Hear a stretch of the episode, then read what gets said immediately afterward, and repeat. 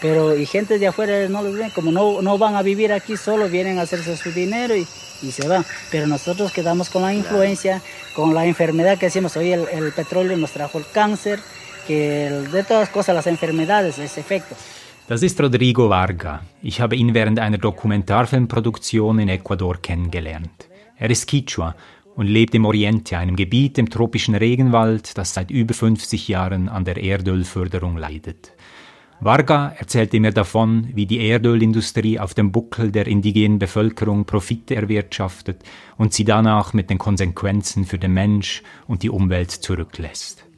Das amerikanische Unternehmen Texaco, heute Chevron, hat hier zwischen 1964 und 1992 eine der größten Umweltkatastrophen aller Zeiten angerichtet. Danach verzog es sich. Und trotz mehrerer Klagen wurde das US-amerikanische Unternehmen nie zur Rechenschaft gezogen.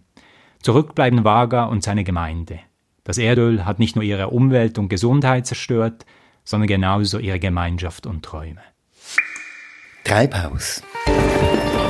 Der Klimapodcast. Mit Celine Elber. Und Christoph Keller. Heute sprechen wir über Erdöl. Wir sprechen über den Stoff, dessen Förderung in vielen Regionen dieser Welt unsägliches Leid angerichtet hat und immer noch anrichtet. Es ist der Stoff, aus dem unsere aktuelle Klimakrise zu großen Teilen gestrickt ist. 35 Prozent der CO2- und Methangasemissionen, die für die Energiebereitstellung seit 1965 angefallen sind, gehen auf nur 20 staatliche oder private Kohle-, Gas- und Ölkonzerne zurück. Das hat das Climate Accountability Institute 2019 berechnet. Also auf Unternehmen, die während den letzten 50 Jahren Milliarden an Profiten eingefahren und diese an ihre Aktionäre ausbezahlt haben. Das Ganze auf Kosten der Umwelt und auch von uns allen. Nur als Beispiel, die Firma Shell erzielte alleine im Jahr 2017 15,8 Milliarden Dollar Profite und investierte rund 23 Milliarden Dollar, vorwiegend in zusätzliche Erdölförderung. Aber ist das jetzt nicht ein wenig zu einfach, Selin, wenn wir jetzt die ganze Schuld der Industrie zuschieben? Schließlich gibt es ja auch eine Nachfrage. Wir alle leben vom Öl beim Autofahren, beim Heizen, wenn wir Plastiksäcke hm, herumtragen, beim Fliegen und so weiter. Ja, wir leben vom Öl. Das Problem ist aber, und darum geht es in diesem Podcast, dass diese Nachfrage heute künstlich am Leben erhalten wird, zu einem Zeitpunkt, an dem andere Energien schon lange billiger geworden sind. Es wird eine Alternativlosigkeit vorgegaukelt, die so nicht mehr besteht.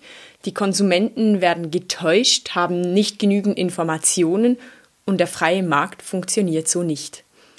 Ja, und wenn dann der freie Markt äh, wieder zum Spielen kommt, wie jetzt gerade in den letzten Wochen, dann sehen wir, er kann auch ziemlich verrückt spielen der Preiskrieg der Erdölproduzenten auf der einen Seite und die Corona-Krise haben dazu geführt, dass der Erdölpreis zum Teil auf unter Null gesunken ist. Fatih Birol, der Direktor der Internationalen Energieagentur, spricht von einem der größten Schocks oder vom größten Schock überhaupt, den die Erdölindustrie erlitten hat. The biggest shock is on the oil industry by far because it is not only the effect of the uh, economy through coronavirus, but also confinement is a key. Und für eine kurze Zeit hat das alles dazu geführt, dass die CO2-Emissionen in diesem Jahr stark sanken und in der Endjahresbilanz werden wir vielleicht eine Senkung um bis zu 8 Prozent sehen. Stellt sich die Frage, ob damit, wie auch viele Expertinnen und Experten vermuten, auch das Ende des Erdöls eingeläutet ist. Ja, genau, das ist der, das ist der Punkt, um den es hier geht. Stehen wir gewissermaßen an einem Scheideweg. Du hast es schon erwähnt, die erneuerbaren Energien sind mittlerweile so günstig, dass sie selbst mit sehr tiefen Ölpreisen noch konkurrenzieren können. Ein Lichtblick, das hat namentlich Fatih Birol erwähnt. When it comes to renewables use of renewables, we see it is the only bright spot which is increasing its use. Ja, und die Kosten für Solarstrom in den USA sind heute zehnmal tiefer als während der Rezession von 2008 und 2009. Wissenschaftlerinnen und Wissenschaftler der Berkeley Goldman School of Public Policy haben kürzlich berechnet, was das für die USA bedeutet. Technisch und wirtschaftlich wäre es möglich, bis 2035 90 Prozent des Stroms in den USA CO2-frei zu produzieren und das bei tieferen Stromkosten als heute und ähnliche Berechnungen gibt es auch für die Schweiz. Okay, erneuerbarer Strom ist also günstiger als fossiler.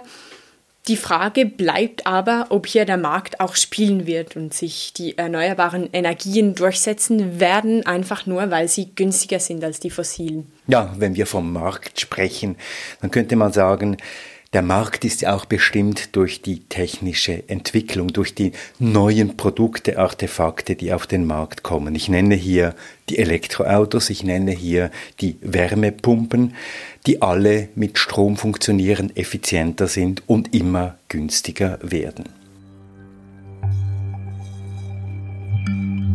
Die Internationale Energieagentur hat prognostiziert, dass die Nachfrage für Erdöl in diesem Jahr so tief sein wird wie 1995. Sie spricht von einem Historic Switch, in dem wir möglicherweise stehen, weil dadurch die Ausgaben für Elektrizität erstmals die Ausgaben von Öl übersteigen könnten. Und dazu kommt auch noch, dass einige Regierungen jetzt mit Corona-Hilfspaketen neue Technologien zumindest in Ansätzen stützen. Zum Beispiel die EU, Deutschland und Südkorea haben solche Zusagen gemacht und die französische und deutsche Regierung wollen auch die Elektromobilität unterstützen und auch die entsprechende Infrastruktur. Da gibt es also ermutigende Zeichen, dass wir wirklich an diesem Scheideweg stehen. Gleichzeitig stellen wir aber fest, dass weiterhin direkt in die Erdölindustrie und in die Infrastruktur investiert wird. Und das auch in eine Industrie, die sehr stark aufs Öl und auf Treibstoffe basiert, zum Beispiel auf die Flugindustrie. Das eben nochmals, obwohl der Markt klare Signale setzt, dass es in eine andere Richtung gehen könnte. Es passiert also etwas, aber immer noch viel zu wenig. Ja, es passiert etwas, aber noch viel zu wenig und deshalb hat der bereits erwähnte Fatih Birol, der Direktor der Internationalen Energieagentur, gerade kürzlich nochmal eindringlich dazu aufgerufen, mit den Corona-Stimuluspaketen die Energiewende hin zu nachhaltigen Systemen, Photovoltaik oder Wind voranzutreiben. Er hat gesagt, im nächsten halben Jahr werden wir Entscheidungen treffen über 9 Billionen Investitionen. Diese sechs Monate bestimmen dann, was in den nächsten drei Jahren passieren wird auf dem Energiemarkt. Und diese drei Jahre wiederum werden die nächsten 30 Jahre äh, mitbestimmen. Und seine Mahnung geht an alle Politikerinnen und Politiker, die die Erdölindustrie über Jahrzehnte gestützt haben. Eine Industrie, die in den letzten Jahren weltweit mit jährlich 400 Milliarden Dollar subventioniert wurde. Wie ist es möglich, dass eine so billionenschwere Industrie, die etwas produziert, das sehr viel Leid und Umweltzerstörung anrichtet und dass man, nimmt man die Klimaabkommen ernst, nicht einmal mehr brauchen dürfte? Wie kommt es, dass so ein Produkt trotzdem immer noch auch von vielen Staaten und ihren Politikerinnen und Politikern gefördert wird und weiterhin nachgefragt wird, als sei es das Normalste auf der Welt.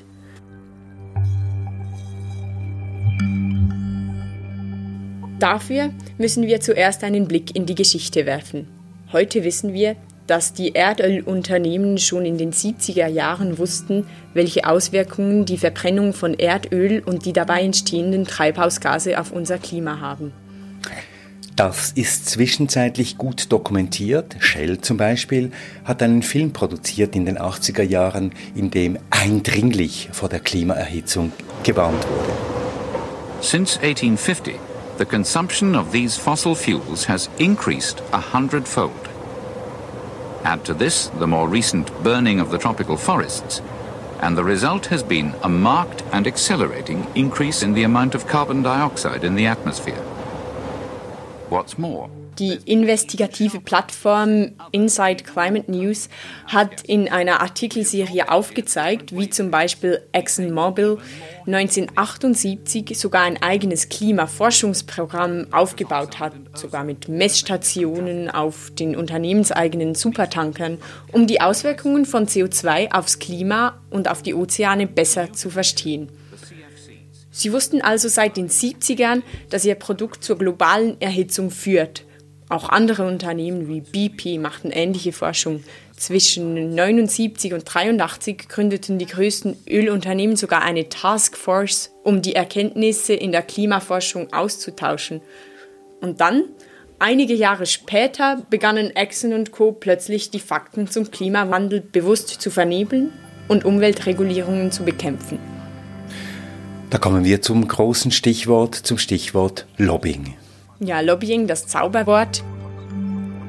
Die Erdöllobby hat Milliarden investiert, um wissenschaftliche Forschung in Zweifel zu ziehen, um Klimawissenschaftlerinnen und Wissenschaftler zu denunzieren und um alternative Studien zu finanzieren und im Internet Zweifel am menschgemachten Klimawandel zu streuen. Es gibt zum Beispiel die, den Think Tank, das Heartland Institute oder das NPCC, beides Organisationen, die sich auf der wissenschaftlichen Seite aktiv gegen den Klimawandel stellen.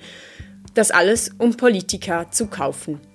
Damit die Erdölkonzerne ihr profitables Business as usual weiterführen können, geben die fünf größten Erdöl- und Erdgasunternehmen jährlich rund 200 Millionen Dollar aus, um gegen strengere Regulierung zu lobbyieren. Das geht aus Berichten des britischen Think Tank Influence Map hervor, der sich auf das Aufdecken solcher Lobbyfinanzierungen spezialisiert hat. Donald Trump doubts climate change is real. The United States has pulled out of the Paris Climate Agreement, and the voices of climate change deniers are growing ever louder. Fake news, false information, targeted propaganda, theories that climate change is a hoax are coursing through the Internet. Die Realität sieht so aus. Shell gibt an, der Konzern würde jährlich ein bis zwei Milliarden Dollar in neue Energien investieren. Das tönt jetzt zwar gut, ist aber nur ein winziger Bruchteil von den 23 Milliarden Investitionen im Jahr 2017. Und so sieht es bei praktisch allen Konzernen aus. Der Guardian publizierte letztes Jahr Daten basierend auf der Planung der 50 größten Öl- und Gaskonzerne, wonach die globale Förderung zwischen 2018 und 2030 um 8% zunehmen soll. Zunehmen, nicht abnehmen dann würdest du also sagen, hier zeigt sich exemplarisch, wie eine Industrie versucht, die Vergangenheit quasi in die Zukunft hinein weiter zu verlängern und das fast um jeden Preis. Genau.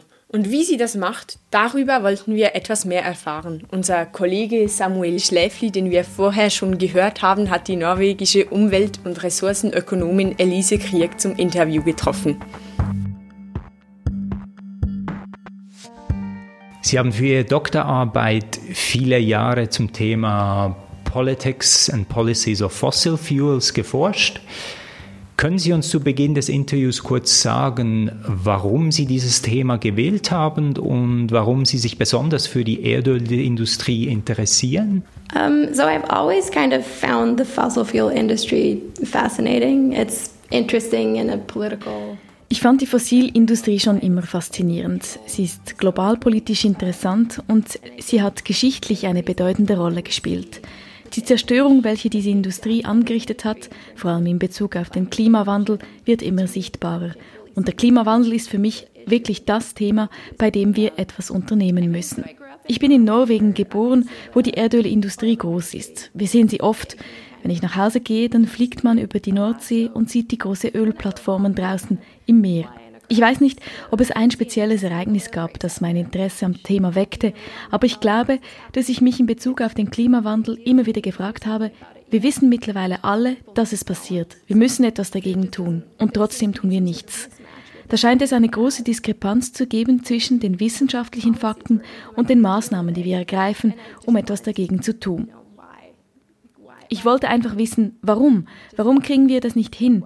Weshalb ist es so schwierig und wo sind die Hindernisse dafür? Weil irgendwo geschieht etwas.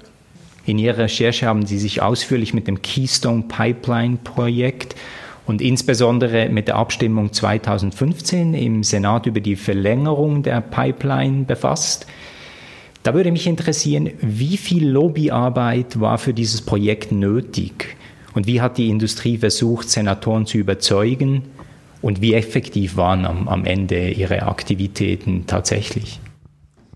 Um, so I don't have an exact number. I was looking for just kind of exactly how much uh, money was spent. Uh, ich habe keine exakte Zahl, wie viel Geld dafür ausgegeben wurde. Aber ich würde sagen, dass es mehrere hundert Millionen Dollar waren.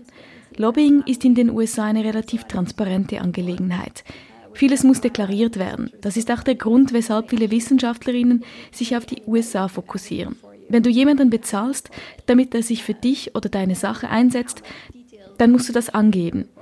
Allerdings ist die Fülle an Details, die diese Berichte enthalten, sehr unterschiedlich. Es ist deshalb sehr schwierig, genau zu sagen, wer was bezahlt hat.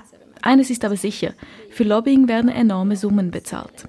Dank Lobbying ist der Gesetzesentwurf für die Pipeline-Verlängerung durch den Senat gekommen. Am Ende hat Obama dann das Veto eingelegt. Aber nun hat Trump gesagt, wir können es trotzdem tun. Bei ihm weiß ich nicht, wie viel Lobbying überhaupt nötig war. Grundsätzlich wurde enorm viel lobbyiert, auf beiden Seiten. Auch Umweltschutzorganisationen hatten natürlich mit Lobbying versucht, das Projekt zu stoppen. Denn mit dieser Pipeline, genauso wie mit vielen anderen Pipelines auch, werden die Rechte der Indigenen beschnitten. Typischerweise führen solche Pipelines durch indigenes Land. Darum wehren sie sich dagegen. Es gibt also viele lokale wie auch globale Probleme mit diesen Pipelines. There's local environmental issues with pipelines and then there's the global environmental issues. The techniques they use are is hard, also hard to say because they don't tell us, right? Like Welche Techniken genau beim Lobbying angewandt wurden, ist schwierig zu sagen. Die Verschwiegenheit ist groß. Niemand sagt hier, ich bin zu diesem Senator gegangen und habe ihm gesagt, wenn du dies tust, dann wird dir die Industrie 100 Millionen Dollar für deine Kampagne spenden. Vieles läuft über Netzwerke und frühere Politiker, die nun als Lobbyisten arbeiten und durch ihre frühere Tätigkeit viele Politiker kennen. Das nennt man Drehtürlobbying. Die Leute gehen direkt vom Kongress in eine Lobbyagentur und nutzen dort all ihre Kontakte. Sie wissen genau, wie einzelne Politiker zu bestimmten Themen stehen und versuchen Politiker zu finden, deren Meinung man noch ändern kann. Typischerweise sind die Republikaner für solche Projekte und die Demokraten gegen sie. Die Lobbyisten versuchen also Demokraten zu finden, die gegen die Parteilinie stimmen. Das sind vielleicht Politiker, die aus Ölstaaten kommen und solchen Themen gegenüber offener sind. Wie groß schätzen Sie den Einfluss der Ölindustrie bei der Gestaltung der Umweltpolitik und beim Zurückdrängen der Klimaschutzpolitik generell ein? I, I think it's it's played a huge role because it's kind of nobody else ich glaube, es hat eine unglaublich große Rolle gespielt. Niemand sonst hat ein solch großes Interesse. Es ist schwierig genau zu sagen, wie groß der Einfluss war. Es gibt allerdings spannende Forschung zu den Netzwerken, die zeigen, wer die Klimaskeptiker sind und woher ihr Geld kommt. Dabei zeigt sich, das meiste kommt von der Erdölindustrie. Zwar gelingt es ihnen immer besser, dies zu verstecken, aber die Kochbrüder zum Beispiel und ExxonMobil haben die Thinktanks finanziert, die die Zweifel zum Klimawandel ursprünglich gesät haben. Das hat zur Folge, dass die Leute zum Teil bis heute denken, dass wir nicht recht wissen, ob der Klimawandel tatsächlich stattfindet. Think tanks that's been spreading all this doubt that people now still believe more or less that you know we, we don't know if climate change is happening. Früher hatte man einen anderen Blick auf das Thema. Wenn wir uns die Erdöl- und Umweltpolitik in den 80ern anschauen, dann sehen wir, dass Klimawandel noch ein überparteiliches Thema war. Präsident Bush der Erste hat damals in seiner Kampagne vom Klimawandel gesprochen und wie er diesen stoppen will. Er kam aus der texanischen Erdölindustrie und schon bald haben sich seine Freunde von dort eingemischt. Danach wurde Umwelt zunehmend zu einem Thema der Linken, während die Wirtschaft zum Thema der Konservativen wurde. Heute haben wir uns an ein Verständnis gewöhnt, wo Umwelt ein Thema der linken, liberalen, grünen Hippies ist und die Konservativen sich um reale Dinge wie Jobs kümmern. Heute ist dieser Graben riesig in der amerikanischen Politik, aber man sieht ihn auch in Europa. Überall auf der Welt ist es heute unwahrscheinlich, dass konservative Parteien auch grün sind. Das ist etwas, was stark aus der Erdölindustrie kam. Dort haben sie gemerkt, dass sie das Jobargument gegen die Umwelt ausspielen können.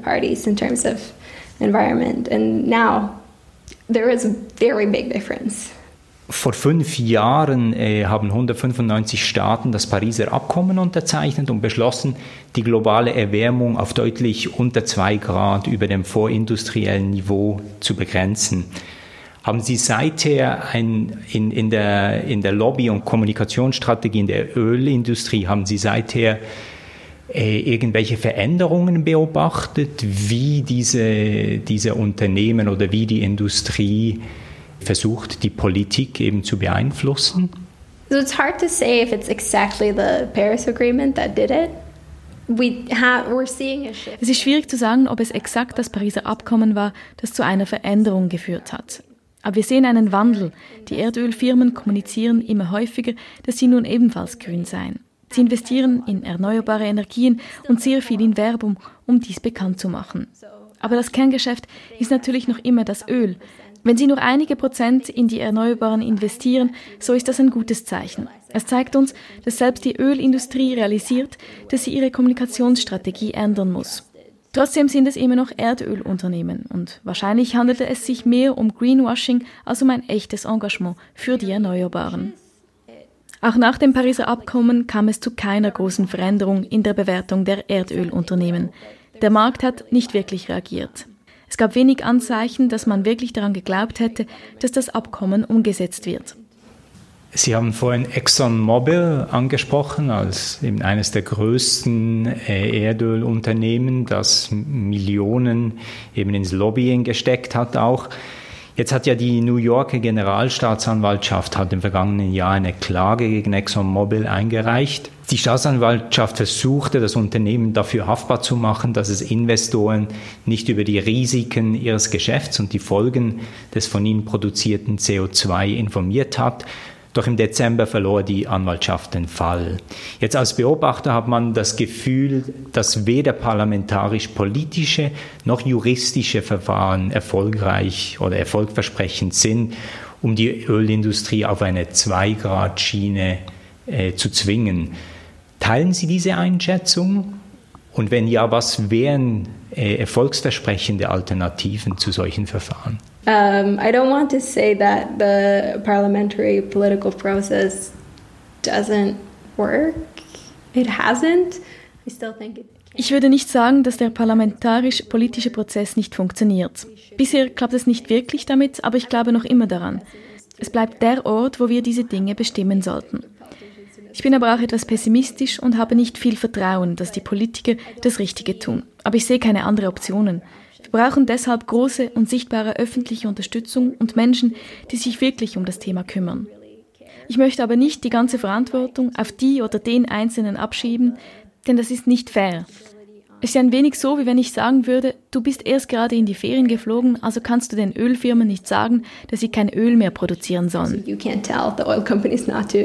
Put oil. That's the extreme of. Um Aber wenn wenn wir eigentlich auf den politisch-parlamentarischen Prozess vertrauen müssen, dann könnte man ja sagen, zumindest könnte man schauen, dass eben nicht so viel Lobbying betrieben wird und nicht so viel Geld investiert werden kann, um die Politik zu beeinflussen, was eben alleine von der Menge an Geld, die investiert wird, ja eindeutig in der Erdölindustrie zugutekommt. Especially in the US, there's just a lot of money in politics, but it's it's kind of hard to make the people who Besonders in den USA steckt enorm viel Geld in der Politik. Aber es ist schwierig, die Leute, die von diesem System profitieren, dazu zu bringen, dies zu ändern.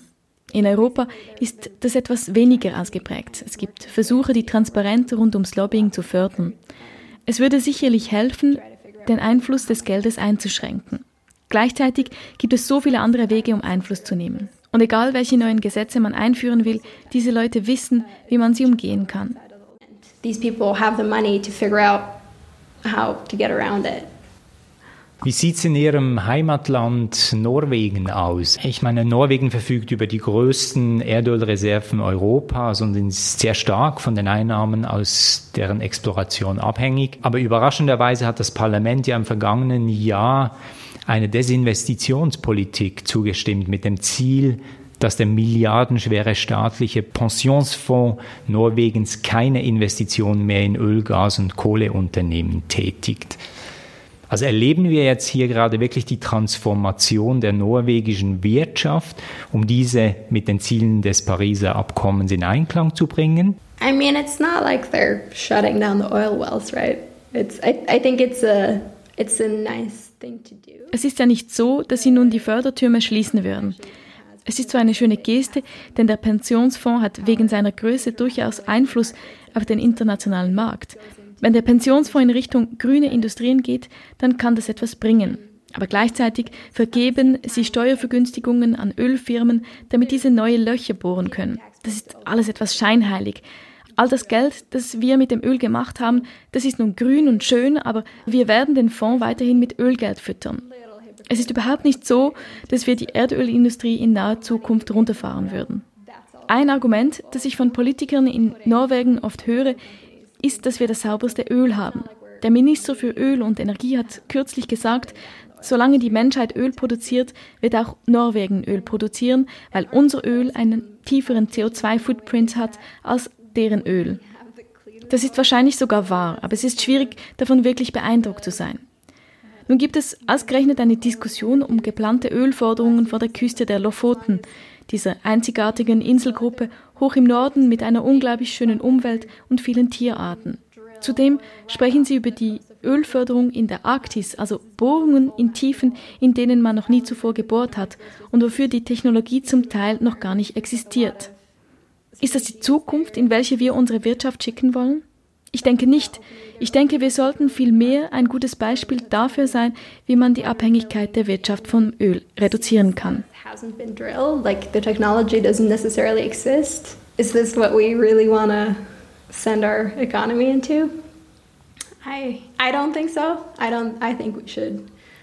Wir werden dadurch Jobs verlieren, aber es werden auch neue Jobs hinzukommen und das ist wichtig. Mitarbeitende der Erdölindustrie wird es hart treffen. Diese Menschen werden Jobs verlieren. Für Norwegen als Ganzes wird es vielleicht in der Transformationsphase etwas schwierig werden. Bei uns wird oft darüber gerätselt, was das neue Erdöl sein wird. Die Erneuerbaren könnten das neue Öl sein. Wir haben viel Wasserkraft, viel Wind, viel Regen, viel Wetter, vieles, was man fördern könnte und was neue Jobs schaffen würde. Ich hoffe, dass wir uns dorthin bewegen, sobald sich auch die politischen Entscheidungsträger ändern und dass wir uns in Richtung einer grüneren Welt bewegen und nicht in einer Welt, in der wir Erdöl fördern, in der Arktis, weil dort das Meereis schmilzt. Ich meine, es ist so dumm. Endlich können wir auch dort Öl fördern, weil wir die Welt so dermaßen ruiniert haben, dass nun auch diese Zonen erreicht werden können und wir noch mehr Geld scheffeln können und erst später schauen, was passiert.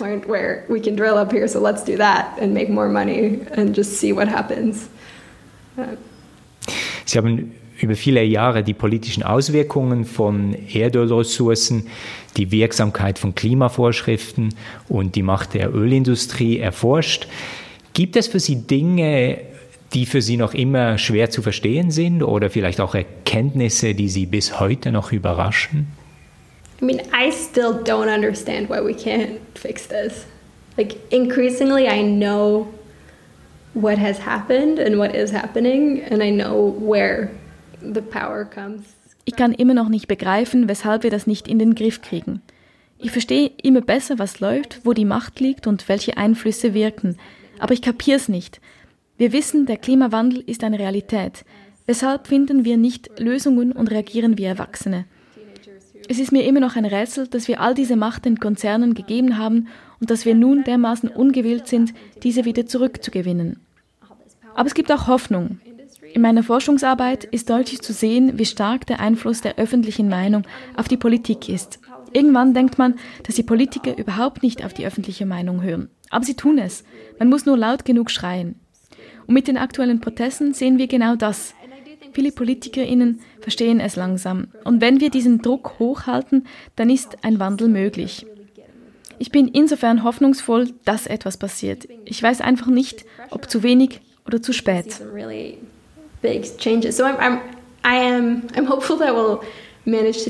Aber nein, ich verstehe noch immer nicht, weshalb wir das nicht in den Griff kriegen. Why can't we just fix it? Um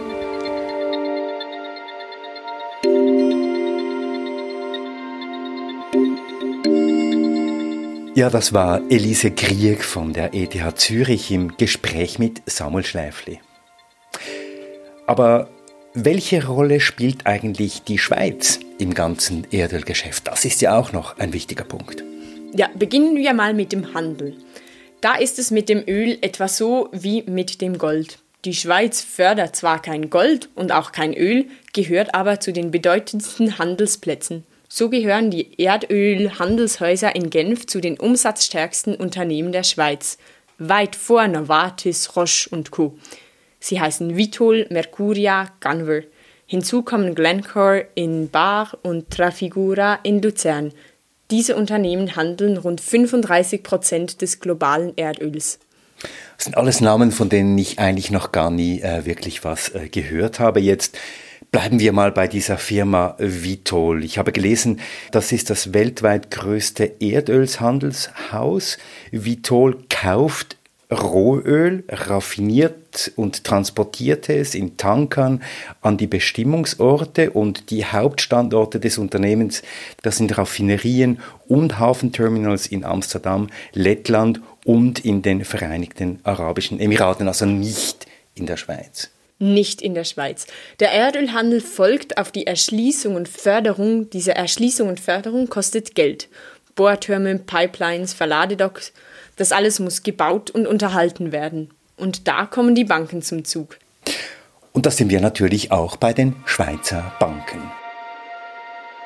Schweizer Banken spekulieren nach wie vor auf das Überleben des ganzen Sektors.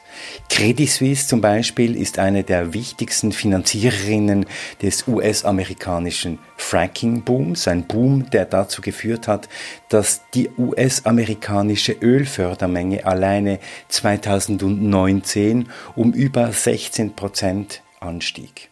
Und das, obwohl längst klar ist, dass Öl aus Fracking in der Förderung extrem umweltschädlich ist, krisenanfällig ist gegenüber Preisschwankungen. Trotzdem hat die CS hier fast 12 Milliarden US-Dollar investiert. Aber nach der Finanzierung, der Erschließung, der Förderung, dem Raffinieren und Handeln muss das Öl ja auch verbraucht werden. In der Logik dieses Geschäfts. Und hier kommt dann der entsprechende Branchenverband in der Schweiz ins Spiel, Avenergy. Unsere Welt voller Gegensätze befindet sich im Wandel. Ob für berufliche Tätigkeit oder Freizeit, jeder bewegt sich, reist, entdeckt. Mitglieder sind unter anderem BP, Total, Eni, Shell, aber auch Michol und Coop Mineralöl. Genau, diese frühere Erdölvereinigung, heute auf Energy, die lobbyiert seit Jahren massiv fürs Erdöl. Hauseigentümer, die ihre Ölheizung gerne behalten möchten, können auch in den kommenden Jahren auf uns zählen. Selbst wenn sie ihr Haus sanieren. Wurde auch wegen unlauterer Kommunikation angezeigt, lobbyiert massiv gegen das neue CO2-Gesetz und führt hier das Hauptargument ins Feld, man solle CO2 nicht im Inland vermindern und kompensieren, sondern im Ausland. Ja, und auch hier geht es natürlich darum, das bestehende Geschäftsmodell des Business as usual zu retten. Wie und warum Avenergy so massiv gegen das neue CO2-Gesetz ist, das hast du, Christoph, zu Beginn deines Gesprächs Roland Bilan gefragt, den Geschäftsführer von Avenergy.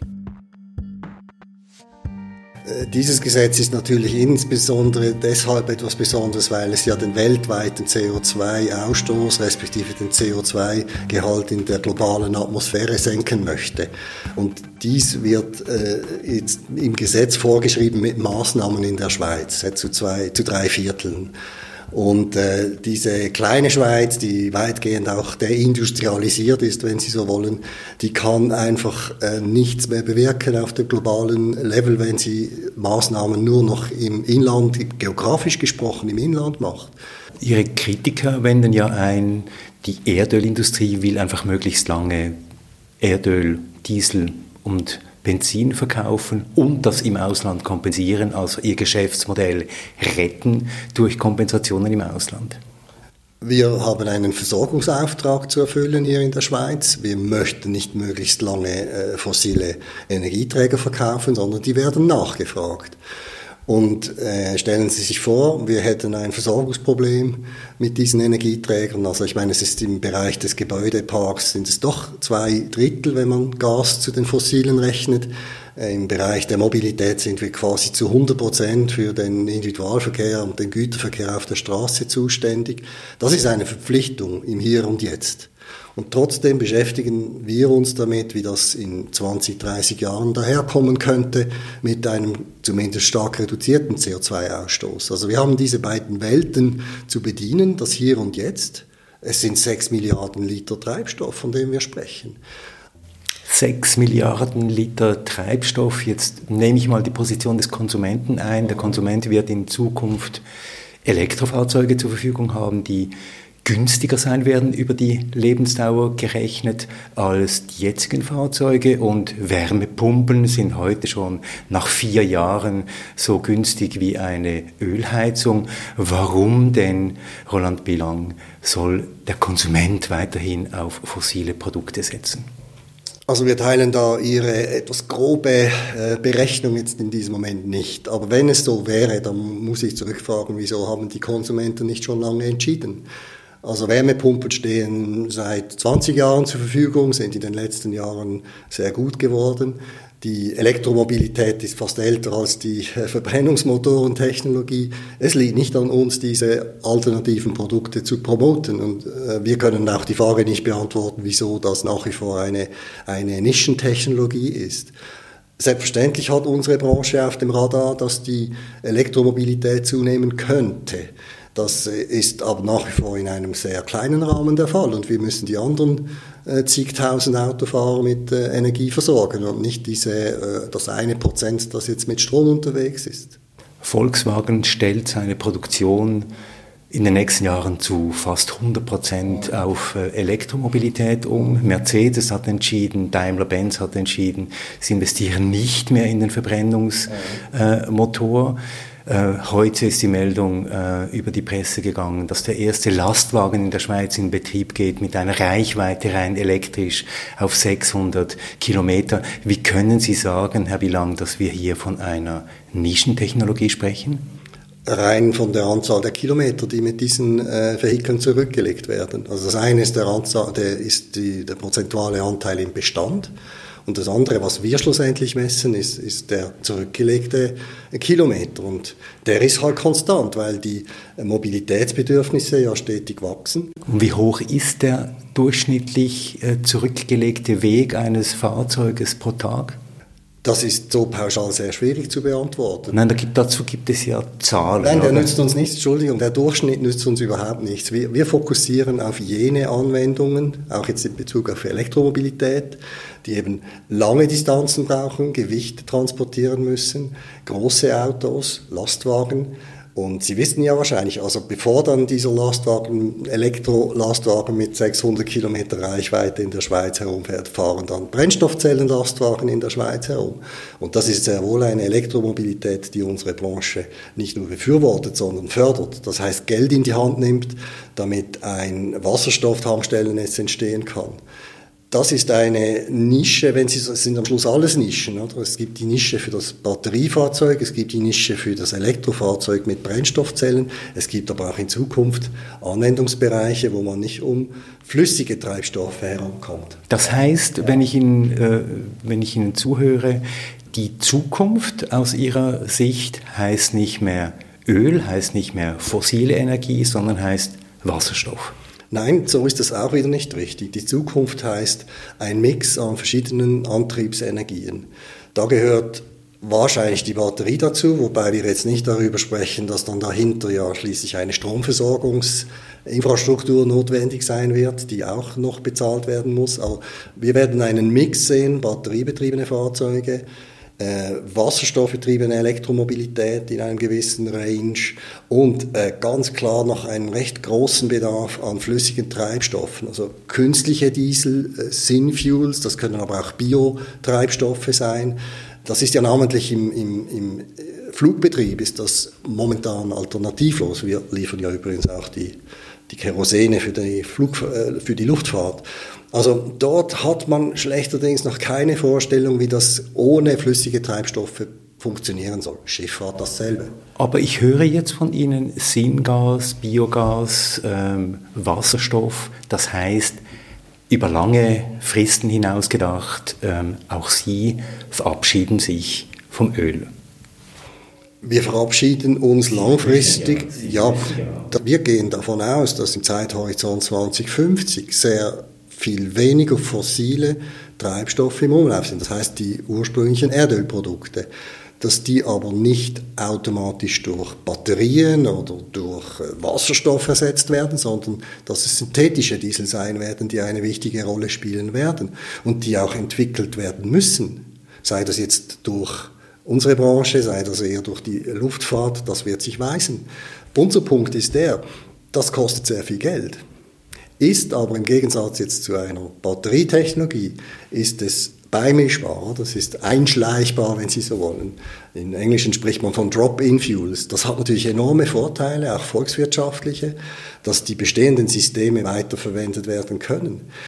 Sprechen wir noch über die Effizienz, Herr Willang. Ähm, ein Elektrofahrzeug hat eine Effizienz um die 90 Prozent. Ähm, ein Verbrennungsmotor so zwischen 20 und 35 Prozent. Was spricht denn da weiterhin für den Einsatz eines Verbrennungsmotors?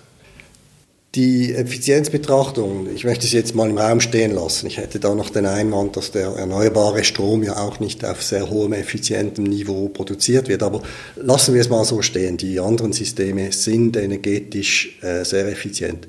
Es ist aber nicht der alleinige Entscheidungsfaktor. Was, was nützt mir ein effizientes Elektromobil, wenn ich keinen erneuerbaren Strom finde, in dem Moment, wo ich es betanken will? Also äh, was nützt mir eine Wärmepumpe äh, in einem alten Haus, das nicht gut isoliert ist? Das nützt die Effizienz dann nichts. Der Gesamtenergieverbrauch ist äh, äh eventuell höher im Bereich der Mobilität haben wir dann vielleicht systematische Probleme mit der Stromversorgung. Wir haben das Batterienproblem. Also ich meine, so wie die Batterien heute hergestellt werden, würde ich jetzt nicht unterschreiben, das sei nachhaltig und das sei grün.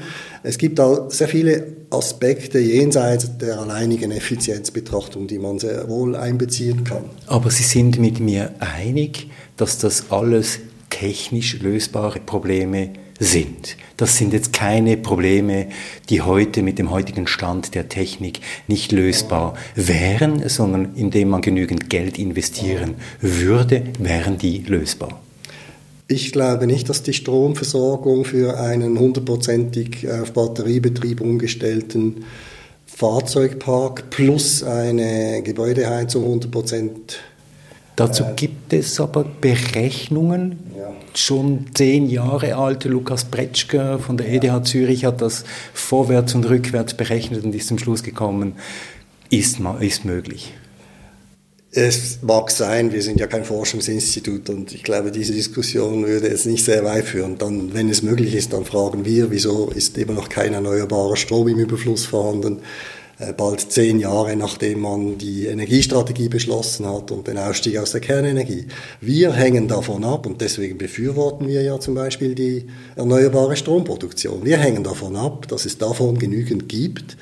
Und umgekehrt hängt dann diese erneuerbare Stromproduktion davon ab, dass es eine Speicherform gibt, in die man den Strom umwandeln kann. Und da gibt es nicht ein, äh, ein, eine Gegnerschaft zwischen diesen Systemen. Äh, es, es, es, wird schlussendlich auch keine Erdölbranche und Gasbranche und Strombranche mehr geben. Es wird eine Energiebranche sein, äh, wo sich diese Energieproduktionsformen und Speicherformen und Transportformen äh, ineinander verzahnen. Und natürlich das Kleinauto, mit dem ich in der Stadt rumfahre, das ist wahrscheinlich ein batteriebetriebenes Auto in Zukunft. Könnte es sein, Herr Bilang, dass wir noch nicht so weit sind, weil die Erdölbranche, und dazu gehören Sie, während Jahren effizient lobbyiert hat für ihre Interessen? Nein, das würde ich auch in Abrede stellen. Wir haben einfach ein sehr gutes Produkt, das einen einzigen Fehler hat. Und dieser Fehler ist in den letzten Jahrzehnten äh, in den Vordergrund getreten. Es stößt CO2 aus. Vielen Bürgerinnen und Bürgern ist vielleicht bewusst, dass hinter der physikalischen Tatsache, dass äh, Benzin, Gas, äh, Diesel und so weiter Treibstoffe sind, eben eine zweite äh, physikalische Größe da ist. Und das ist die Größe des Klimawandels, der Klimaerwärmung. Wie stark gewichen Sie jetzt diese eine Tatsache gegenüber der anderen? Ja, das ist genau die Abwägung, die die Gesellschaft jetzt vornehmen muss. Also wir haben ja jetzt anhand der Corona-Krise gesehen, wie eine Welt aussieht, die weitgehend nicht mehr mobil sein will. Äh, das wünscht sich, glaube ich, doch niemand. Äh, wir sehen auch, dass der Effekt auf den CO2-Ausstoß schlussendlich marginal ist. Also es geht genau um diese Abwägerei. Wir haben auf der einen Seite eine Wirtschaft und auch äh, ein privates Umfeld, da träumen wir von Mobilität. Äh, niemand äh, will zurück ins vorletzte Jahrhundert oder auch schon nur ins letzte Jahrhundert. Und auf der anderen Seite haben wir eine Umweltbelastung, ich würde es mal ganz generell nennen. Das eine davon ist die Klimaveränderung, wo wir recht wenig Einfluss haben aus unserer gesellschaftlichen Perspektive. Und daneben haben wir natürlich auch andere Umweltthemen, die durch diese Technologie verursacht werden wenig Einfluss aus der gesellschaftlichen Perspektive auf die Umwelt? Wie soll ich das verstehen? Auf das Klima, wie soll ich das verstehen? Wir können das Klima nicht ändern, so wie es sich entwickelt. Wir können morgen aufhören, CO2 zu emittieren in der Schweiz das wird das Klima global nicht ändern. Aber wir, wenn wir weiter CO2 in die Atmosphäre pusten, wird es sich auch verändern, einfach in Richtung Katastrophe. Das sind Ihre Worte. Ich glaube, die Menschheit wird sich damit abfinden, dass äh, die CO2-Konzentration in der Atmosphäre steigt. Davon leitet man, das ist breiter Konsens, davon leitet man eine Erwärmung der Atmosphäre ab. Anschließend kommen doch dann verschiedene Faktoren ins Spiel, von denen man nicht mehr so ganz genau sich weiß, wie es herauskommen wird. Das liegt daran, dass Perspektiven für die, äh, die Prognosen in der Zukunft liegen.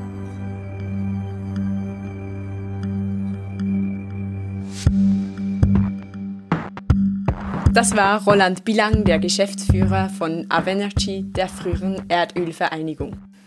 Ja, vielleicht muss man noch ergänzen, Roland Bilang und mit ihm die frühere Erdölvereinigung, heute Avenergy. Roland Bilang ist ein gut vernetzter Mann. Roland Bilang sitzt unter anderem im Vorstand des Verbands des Straßenverkehrs. Das ist der Verband, der für die Interessen des Straßenverkehrs lobbyiert und damit für die Autos. Er ist im Vorstand des Energieforums Schweiz, das ist die Stimme der Energiewirtschaft, auch ein Lobbyverein. Er ist Stiftungsrat der Stiftung Klimaschutz und CO2-Kompensation. Und er ist auch vernetzt mit Swiss Oil. Swiss Oil und Auf Energy sind am gleichen Domizil beheimatet. Swiss Oil wiederum wird präsidiert von Nationalrat und SVP-Präsident Albert Rösti.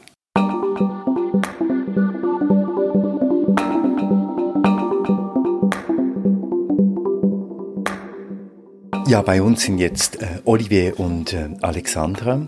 Olivier Alexandra, wir wissen, dass es starke Stimmen gibt in der Finanzindustrie. Es gibt Ratingfirmen, es gibt Consultingfirmen, die warnen vor weiteren Investments in Öl, die anraten, man solle sich aus dem Erdölgeschäft zurückziehen und dasselbe soll man auch tun bei der Kohle. Die bedeutende und einflussreiche Finanzagentur Bloomberg etwa hat in ihrem Report New Energy Outlook von 2019 klar vorausgesagt, dass der einzige Wachstumsmarkt die erneuerbaren Energien sein werden. Und das trifft sich, wir haben es schon gehört, mit den Aussagen der Internationalen Energieagentur. Olivia und Alexandra, offenbar reicht das alles noch nicht. Es braucht da irgendwie noch mehr, damit sich hier etwas bewegt in diesem Sektor. Ja, es ist ja verrückt eigentlich, wenn man sich vergegenwärtigt, dass alles schon klar war, bevor ich überhaupt zur Welt kam. Wir wissen so viel, aber damit sich etwas ändert, müssen auf das Wissen auch Taten folgen. Elise Grieg hat das eigentlich schon ziemlich klar gesagt im Interview, das wir vorhin gehört haben. When you combine the lack of pressure from the public with pressure from the industry, you end up with not a lot of action. Ja, und wie kommt es denn jetzt zu dieser Action? Das ist ja die zentrale Frage. Und lange dachte ich, dass Wissen irgendwann automatisch zu Handeln führt, also zu dieser Action führen muss. Aber gerade wenn wir äh, daran denken, dass die Auswirkungen der Erdölindustrie auf das Klima schon seit den 80er Jahren bekannt sind, scheint das nicht wirklich der Fall zu sein. Ja, Olli und ich haben uns gefragt, weshalb das, das denn so ist und wir sind zum Schluss gekommen, dass Handeln ein konkretes Subjekt braucht, also etwas, wohin unsere Energie fließen kann und wo wir Veränderungen sehen. Und mit Bohrplattformen vor Norwegen oder Pipelines in den USA ist das einfach ein bisschen schwierig. Das ist so weit weg. Wir haben ja hier von der Schweiz aus nie den Blick ähm, auf die lokalen Probleme, die dort entstehen. Sehr oft sind wir mit den Hiobsbotschaften vor unseren Bildschirmen einfach alleine gelassen.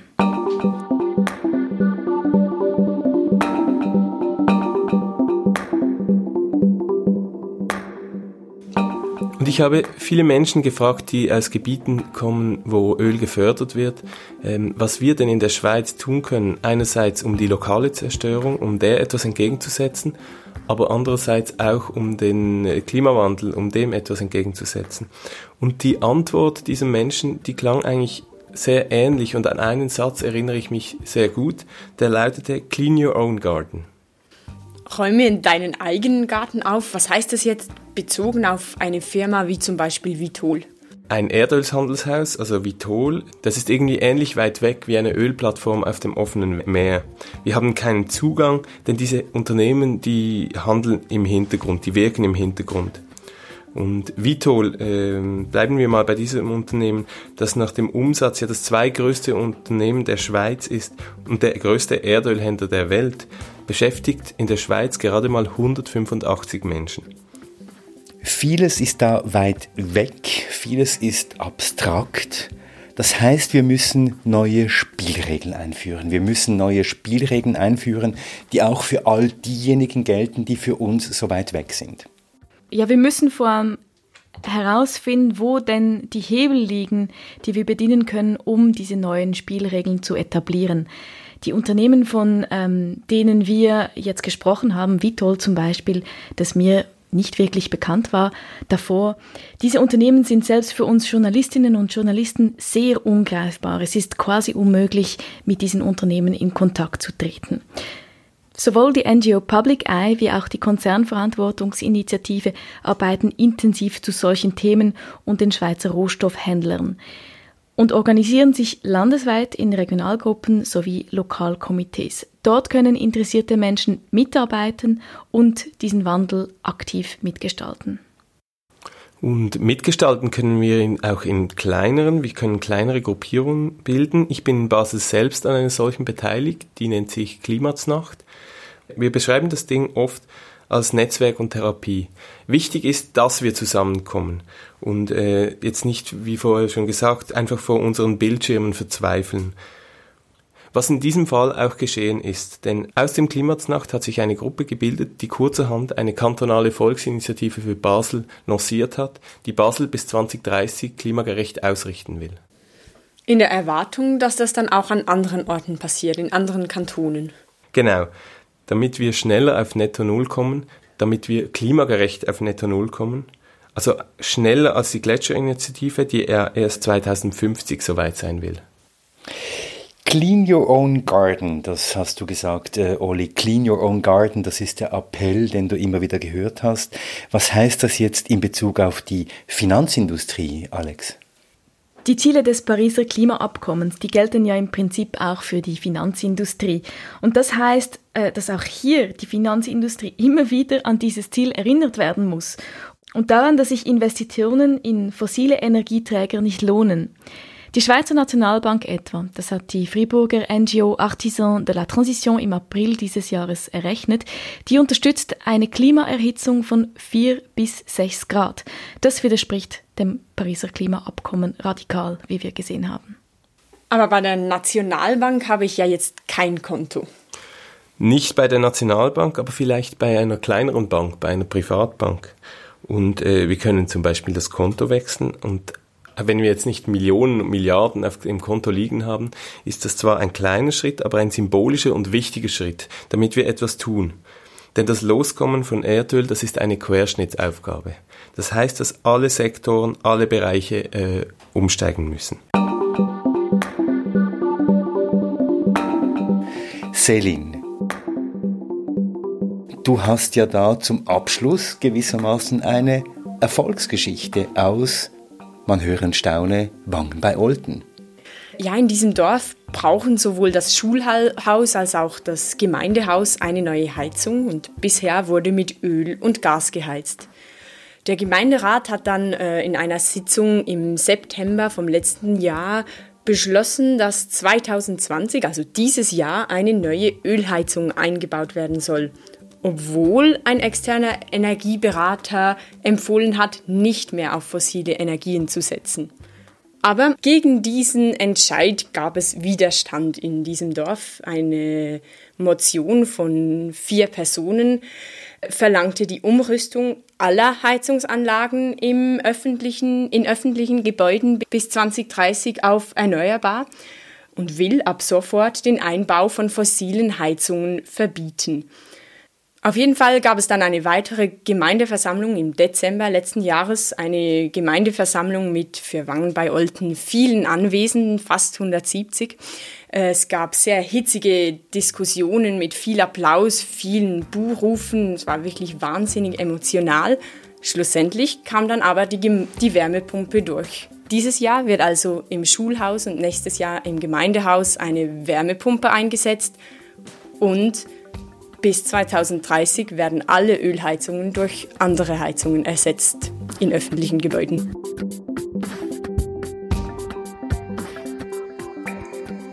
Eine tolle Geschichte, Selin. Ähm, und eine Geschichte auch über einen Weg, wie wir in eine klimaneutrale Zukunft ähm, schauen können oder es überhaupt dahin schaffen, indem wir nämlich die Köpfe zusammenstecken und uns engagieren.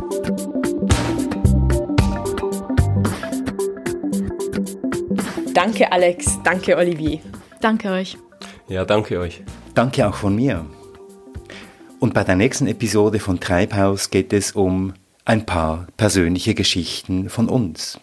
Es geht um Hoffnung, es geht um Geschichten zum Klima in der nächsten Ausgabe von Treibhaus. Treibhaus. Der Klimapodcast ist eine Produktion von Podcast Lab. In dieser Episode mit den Recherchen von Samuel Schläfli und Olivier Christe. Olivier Christe und Alexandra Baumgartner waren für die Lösungsvorschläge verantwortlich, mit der Musik von Lukas Fretz und mit Selin Elba und Christoph Keller. Treibhaus wird unterstützt von Swiss Clean Tech. Ihr findet uns auf Spotify, auf Apple Podcast und neu auf unserer Webseite www.treibhauspodcast.ch. Ihr findet uns auch auf Facebook und auf Instagram. Und wenn euch dieser Podcast gefällt, wenn ihr Anregungen habt, Kritik und Ideen, dann schreibt uns per Mail an mail at treibhauspodcast.ch.